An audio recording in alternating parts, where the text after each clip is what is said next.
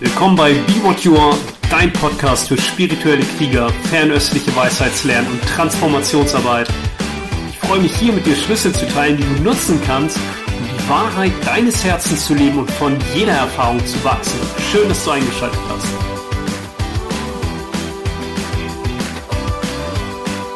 Hey, heute spreche ich über die Kontemplation über den Tod.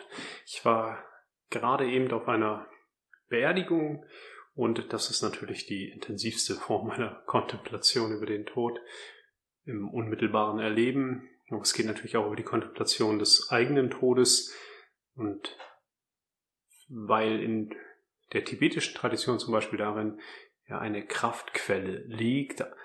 Einerseits, weil der Todeszeitpunkt ungewiss ist ähm, und andererseits auch, weil ja die menschliche Geburt als kostbar gilt. Du hast die sechs Daseinsbereiche, die Höllenwesen, also Wesen, die Höllenqualen leiden, die Hungergeister, also Wesen, die unstillbaren Süchten hinterherjagen und dabei auch noch leiden, wenn sie diesen nachkommen. Dann die Tierwelt, wo es nur um Fressen und gefressen werden gehen. Die Menschenwelt, ja, mit diesen seltsamen Zweibeinern, die immer ganz gehetzt durchs Leben rennen und glauben, dass alles ganz wichtig sei. Und dann die Halbgötter, die sozusagen nur, also Wesen, die nur bestrebt sind, ihre Macht auszubauen. Und dann, ja, göttliche Wesen, die so viel gutes Karma angesammelt haben, dass sie im völligen Überschwang leben und sich überhaupt nicht mehr interessieren für den Austritt aus der Matrix, aus dem Samsara, aus dem Kreislauf des Leidens. Und als Mensch haben wir die Fähigkeit, das richtige Maß an Leid und das richtige Maß an Freude zu empfinden, um uns auch dafür zu interessieren. Und die Kontemplation über den Tod gilt dabei als etwas besonders Wertvolles, weil, wie gesagt, der Todeszeitpunkt ist ungewiss und andererseits auch, wenn wir dann ja, das Leben auch wertschätzen können als etwas Großes, für das wir, für das wir dankbar sind, genau äh, dadurch, dass wir uns bewusst machen, wie, ja, wie vergänglich es äh, eigentlich ist und auch die Parameter der des Enthusiasmus oder die Parameter des freudigen Bemühens entsteht aus der Kontemplation über den Tod. Weil wenn ich mir bewusst mache, dass äh, die Form, so wie wir sie jetzt erleben, vergänglich ist. Und wenn ich mir bewusst mache, dass wenn ich in diesem Glaubenskonzept bleibe, ja, auch in der tibetischen Tradition, wo es ja auch um Ursache und Wirkung geht und auch um die Idee und die Vorstellung des Karmas, dass ich nur einen begrenzten Zeitraum habe, um zu praktizieren, dann können wir das, was wir tun, mit viel mehr Freude oder Enthusiasmus, mit einer freudigen Energie ausführen. Und das ist das ganz Besondere an der Kontemplation über den Tod. Nichtsdestotrotz ist die Kontemplation über den Tod ja nicht nur eine Energiequelle dafür, sondern ja auch der Weg überhaupt, seine eigenen Widerstände immer wieder loszulassen, wenn wir auf den Tod schauen und wahrnehmen, wie vergänglich und es für den Körper endlich ist, dann relativieren sich auch einige Dinge, die wir sehr in der Welt der 10.000 Dinge, in der Welt der, ja, des Samsara oder der Matrix, wie auch immer ja, du, du das für dich wahrnimmst, wie wir die Dinge mit Bedeutung aufladen was alles so unglaublich wichtig scheint, was alles so unglaublich bedeutend scheint, auch wenn man sich in die zwischenmenschliche Kommunikation ja, hineinbegibt und da reinschaut, über was für Dinge wir sprechen. Und auch, wenn man jetzt auch vielleicht gerade auch nochmal auf die letzten anderthalb Jahre schaut, wie ablehnt wir dem Tod gegenüber sind in dem Sinne, dass es etwas ist, was absolut vermieden werden muss. Es gibt von Zhuangzi, diese äh, spannende Geschichte, wo seine Frau gestorben ist und dann kommt ein ja, jemand vorbei und sieht ihn aber in Freude und fragt, hey, was ist denn mit dir los? Ich denke, deine Frau ist gestorben. Und dann sagt er, ja, wie jeder andere war ich natürlich auch zuerst in Trauer, aber dann habe ich erkannt, dass der ewige Kreislauf des Werdens und Vergehens, das ewige, der ewige Kreislauf der Energie des Chi, nicht dadurch unterbrochen ist, dass sie gestorben ist, sondern dass sie jetzt wieder zu Hause ist und dann geht er noch einen Schritt weiter und sagt, mir ist sogar bewusst geworden, dass sie nie geboren wurde. Die Form, ja, der Körper, der wird geboren. Aber das, was den Körper erfährt, wird nicht geboren und vergeht auch nicht. Wir nehmen ja oft unser Leben wahr aus dieser Ich-Konstruktion heraus, aus der Identifikation heraus. Ich bin dieser Körper und blicken dann in die Welt. Und dann blicken wir in die Welt und dann scheint es so, als wäre dieser Körper in der Welt. Und der Körper erfährt Dinge. Wenn du deine eigene unmittelbare Wahrnehmung überprüfst, dann ist es nicht so, dass der Körper Dinge erfährt, sondern der Körper selbst ein Ding der Erfahrung ist. Der Körper wird erfahren. Und alles, was du erfährst, ist vergänglich. Alles, was du erfährst, ist Yin und Yang. Kommen und Gehen, Ein- und Ausatmen des Kosmos, hat einen Anfang, eine Mitte und ein Ende, genau wie der Körper einen Anfang, eine Mitte und ein Ende hat. Nur in dem Moment, wo wir glauben, ich bin dieser Körper, versuchen wir mit allen Mitteln aufrechtzuerhalten, was ja auch gut ist, den Körper zu pflegen und ähm, auch das ja wirklich wohlwollend dem Körper zu begegnen. Aber das, was den Körper erfährt, das vergeht gar nicht, weil wenn da etwas ist, was einen Anfang, eine Mitte und ein Ende hat und ich mir dessen bewusst bin, dann ist da auch etwas, das sich dessen bewusst ist. Und die Kontemplation über den Tod führt also nicht nur so weit, dass wir auch mit dem Körper, auch auf dieser relativen Ebene, wo der Körper unser Gefäß ist oder auch unser Werkzeug, unser Gefährt ist, dass wir dem ganz wertschätzend begegnen, weil er halt endlich ist und uns auch gewisse Erfahrungen ermöglicht, die nur im Körper überhaupt gemacht werden können. Aber andererseits, wenn ich es wirklich überprüfe und nicht auf die Glaubenssysteme zurückgreife, nicht auf das zurückgreife, auf dieses Herdenbewusstsein, nur weil alle das glauben, glaube ich das auch und ich überprüfe es gar nicht, sondern wenn ich die Unmittelbarkeit meiner Erfahrungen überprüfe, und das ist ja auch das Spannende an den, an den fernöstlichen Tradition. Sowohl der Buddha hat gesagt, glaub mir kein Wort und glaub es nicht, weil es ein Heiliger gesagt hat, glaub es nicht, weil es irgendwo geschrieben steht. Glaub es nur, wenn es deiner eigenen unmittelbaren Erfahrungen entspricht. Die chinesische Medizin zum Beispiel ist eine Erfahrungswissenschaft.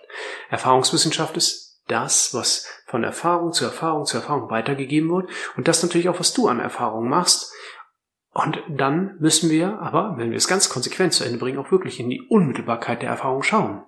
Und in der Unmittelbarkeit der Erfahrung ist der Körper etwas Vergängliches, aber das, was den Körper wahrnimmt, ist unvergänglich. Wie kannst du das ergründen? Das kannst du ergründen, indem du schaust, in, zum Beispiel jetzt auf deiner Timeline, ja, auf deiner Zeitlinie von dem Moment, wo du dich erinnerst, diesem Körper zu sein, oder vielleicht sogar von der Empfängnis, bis jetzt nur diese Lebensspanne, ja, ohne, ohne darüber hinaus zu gehen jetzt. Was war immer identisch? Ja, da sind ganz viele Dinge, die sich verwandeln. Als du fünf warst, haben sich Dinge, ja, da waren andere Personen, andere Sachen wichtig, andere Sachen hatten Bedeutung. Als du 15 warst, waren andere Personen, andere Dinge von Bedeutung. Als du 25, 35, 45 warst, egal, waren andere Dinge und andere Situationen und andere Orte von Bedeutung.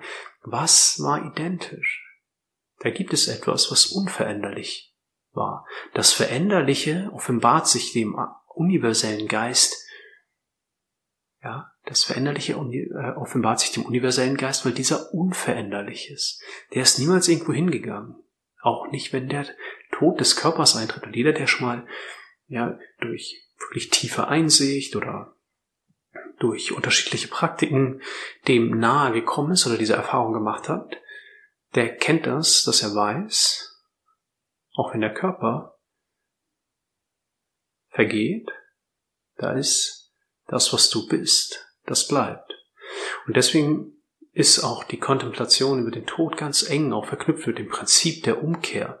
Das Prinzip der Umkehr gibt es ja in ganz vielen unterschiedlichen ja, Aspekten. Die fernöstliche Tradition basiert zum großen Teil auch darauf. Also aus dieser Perspektive zu schauen des Dao ist, ja, die Bewegung des Dao ist der Weg der Umkehr.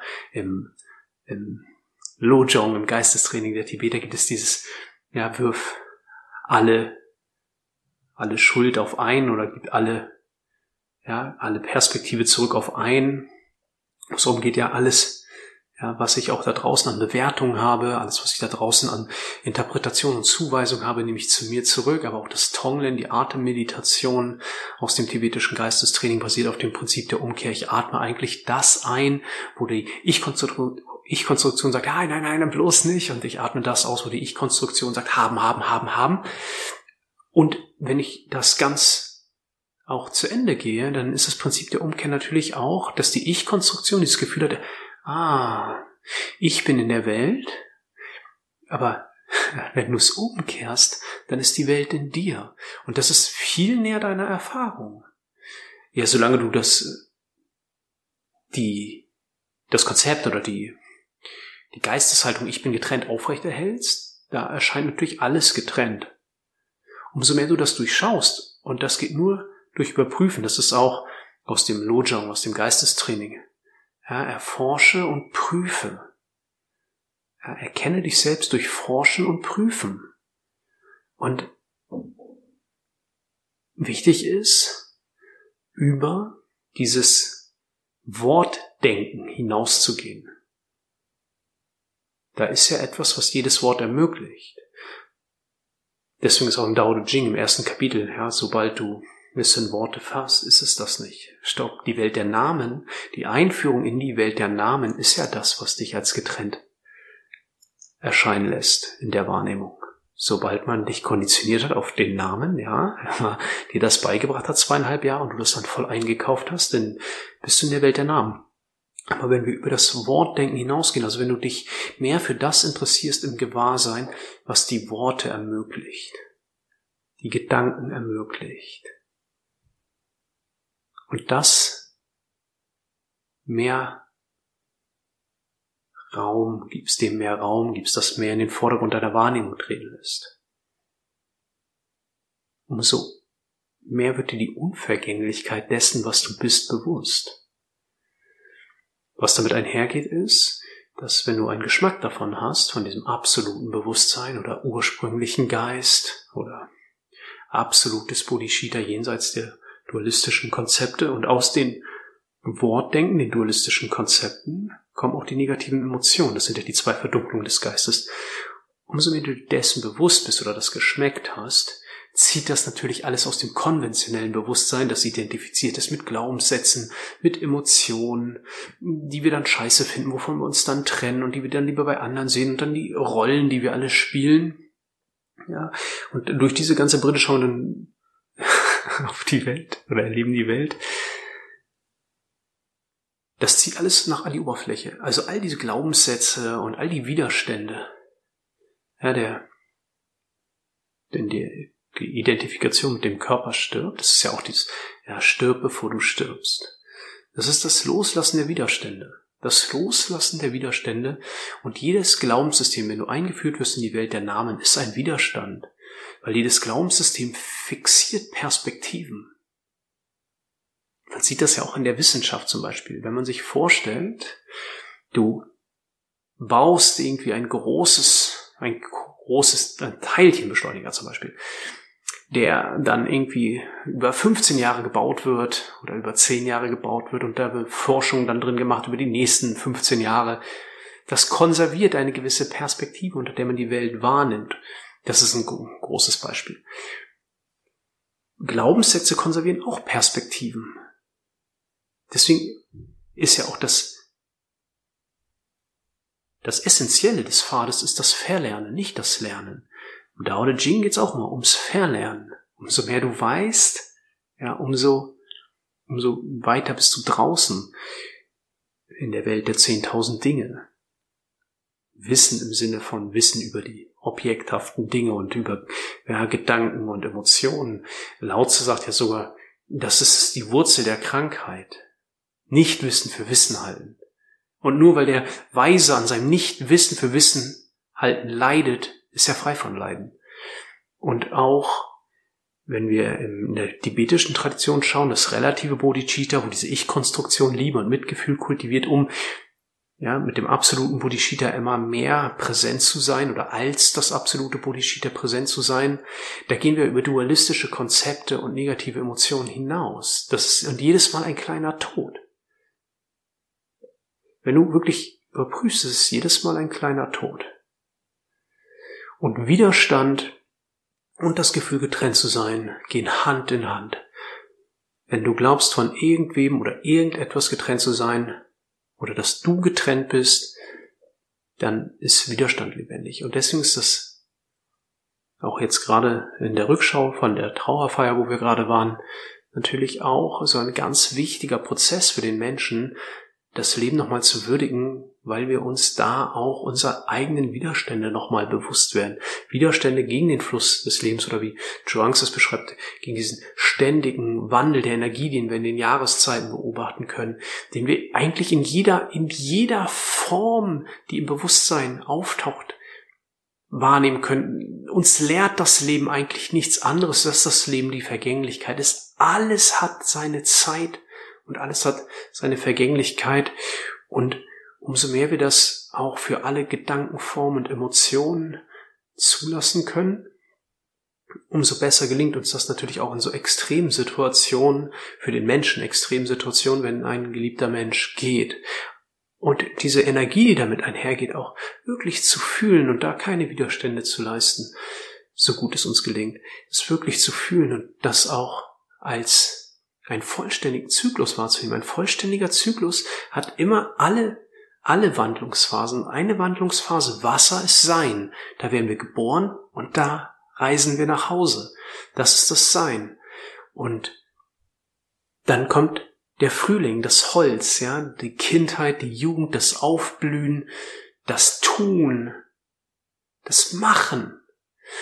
Dann kommt der Sommer, das Feuer in Fülle, das Haben, das Dasein, maximales Licht, Energie, Ausdehnung. Und dann kommt der Herbst, das Loslassen. Ja, der Dickdarm und die Lunge gehören ins Metall, den Herbst. Loslassen ist essentiell. Wenn du nicht loslässt, kannst du nicht atmen. Wenn du nicht loslässt, kannst du nicht ausscheiden. Essentiell loslassen. Das vervollständigt den Zyklus. Das Loslassen bringt dich wieder ins Sein. Und dann beginnt das von neu. Tun, haben, loslassen, sein. Und die Erde, da ist dein Geistaspekt, deine Aufmerksamkeit zu Hause. Und die berührt all diese Aspekte, berührt das Sein, das Tun, das Haben, das Loslassen. Und du bist fühlend präsent mit der Energie, die da drin liegt. Und das transformiert alles. Erde ist Transformation pur.